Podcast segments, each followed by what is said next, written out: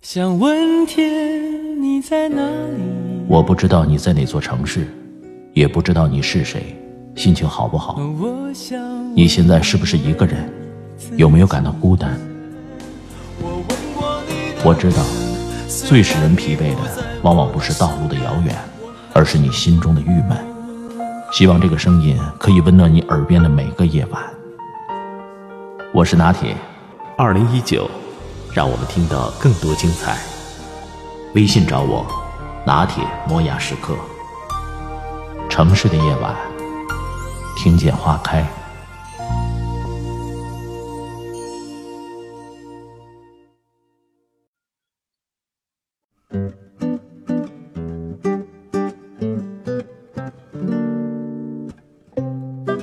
本来饮酒是一件很美、很有诗意的事情。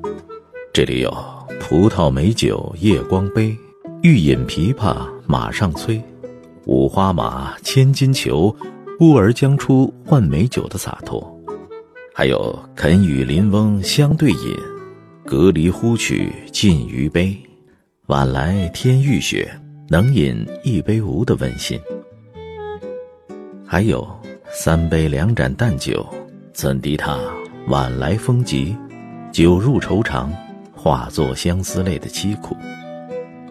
还有，桃花仙人种桃树，又摘桃花换酒钱，酒醒只在花前坐，酒醉还来花下眠的闲事。又有清流急湍，应带左右，引以为流湖取水，列作其次。有酒，才有文人雅士的如此盛会。宾朋云集，饮酒赋诗，划拳猜令，是何等清雅，又是何等的快意。然而，现在的中国人越成功越怕喝酒，因为在成功的道路上，他们没少经历过惨烈的酒局。可以说，他们的人生哲学都是从酒局里摸爬滚打形成的。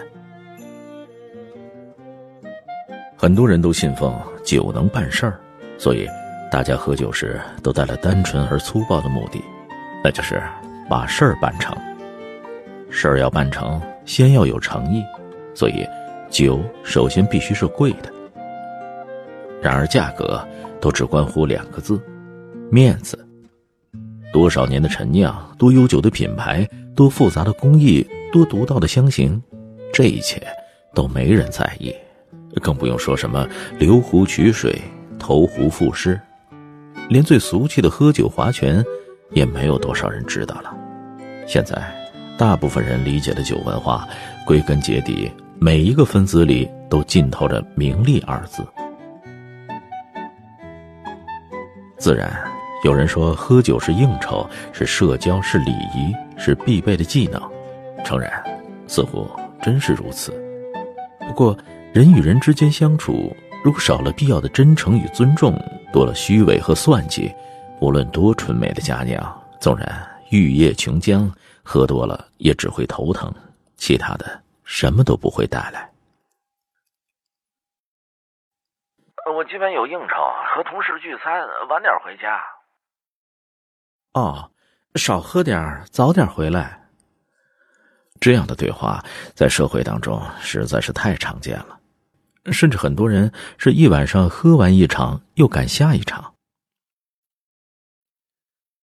在今天，有酒局的地方必定会劝酒，而且劝酒背后有着十分可怕的逻辑：你不喝，那就是不够意思，就是瞧不起人，却从来不会相信你的酒量不行，也不会管你喝了是否身体不适。劝酒时却不曾想过，哦。我不喝酒就是不够意思，你把我喝进医院了，甚至喝死了，你就够意思了。久而久之，酒局成了战场，所有人上酒局之前都怀了一个不是你死就是我亡的心思，一定要把谁谁干倒。在酒局上结下怨气，甚至当场翻脸、大打出手的事情时有发生。本该是呼朋唤友、心情酣畅的愉悦画面。却成了各怀鬼胎、你死我活的斗气场。年关团圆的日子，有团圆的地方就有酒，自古皆然。领导要在酒桌上考验下属的能力，老丈人要在酒桌上考验准女婿的酒品，因为大家都相信酒品如人品。作为入局者，酒桌上来者不拒，杯杯见底，直到瘫软在桌底下，口吐秽物，胡言乱语。失了体面没关系，反而领导会夸此人耿直爽快。同事去见一个大客户，大家都相信业务不是在办公室谈的，而是在酒桌上谈的。嘴上彼此恭维，心里相互算计，杯里暗自较劲，推杯把盏。业务还没谈拢，同事先饮酒过度，胃出血进了医院。权势绑架、情感绑架、利益绑架，酒局之中随处可见强势对弱势的绑架。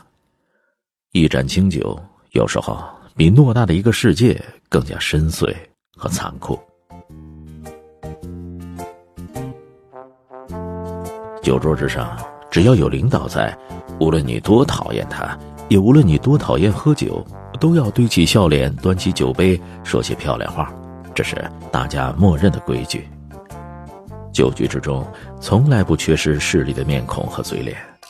一桌之中，谁的地位高，谁的权力大，每个端杯的人都必须心中有数。敬什么人的酒，说什么人的话，都大有文章。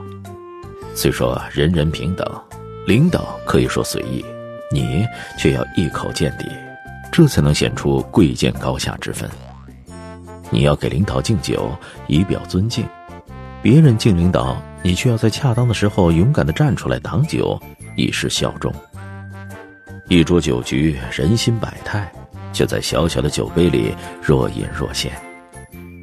有节庆的时候必有酒，有酒的地方必有江湖。但愿我们的饮酒。能美好起来。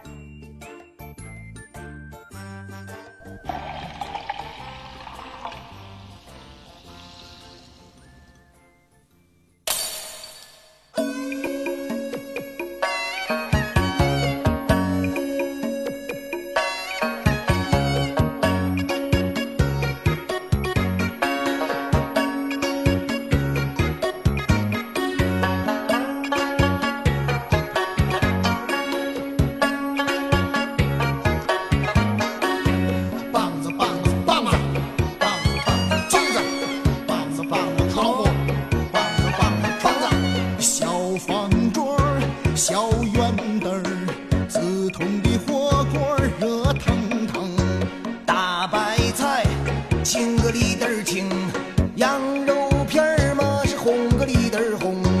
二锅头真满盅，五十六度的味儿最正。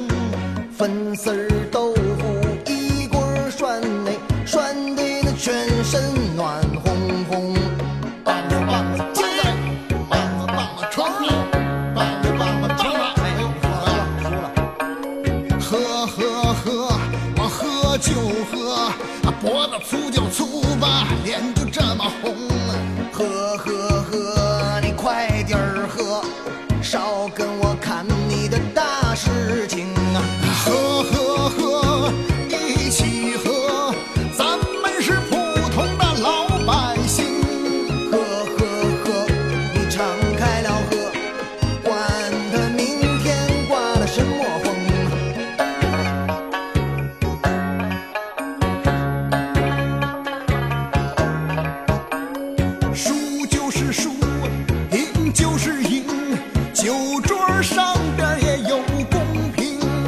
想醉就醉，想醒就醒，半醉半醒的最高明。越喝越大的是肚量啊，越喝越宽的是心情，越喝越饱的是肩膀。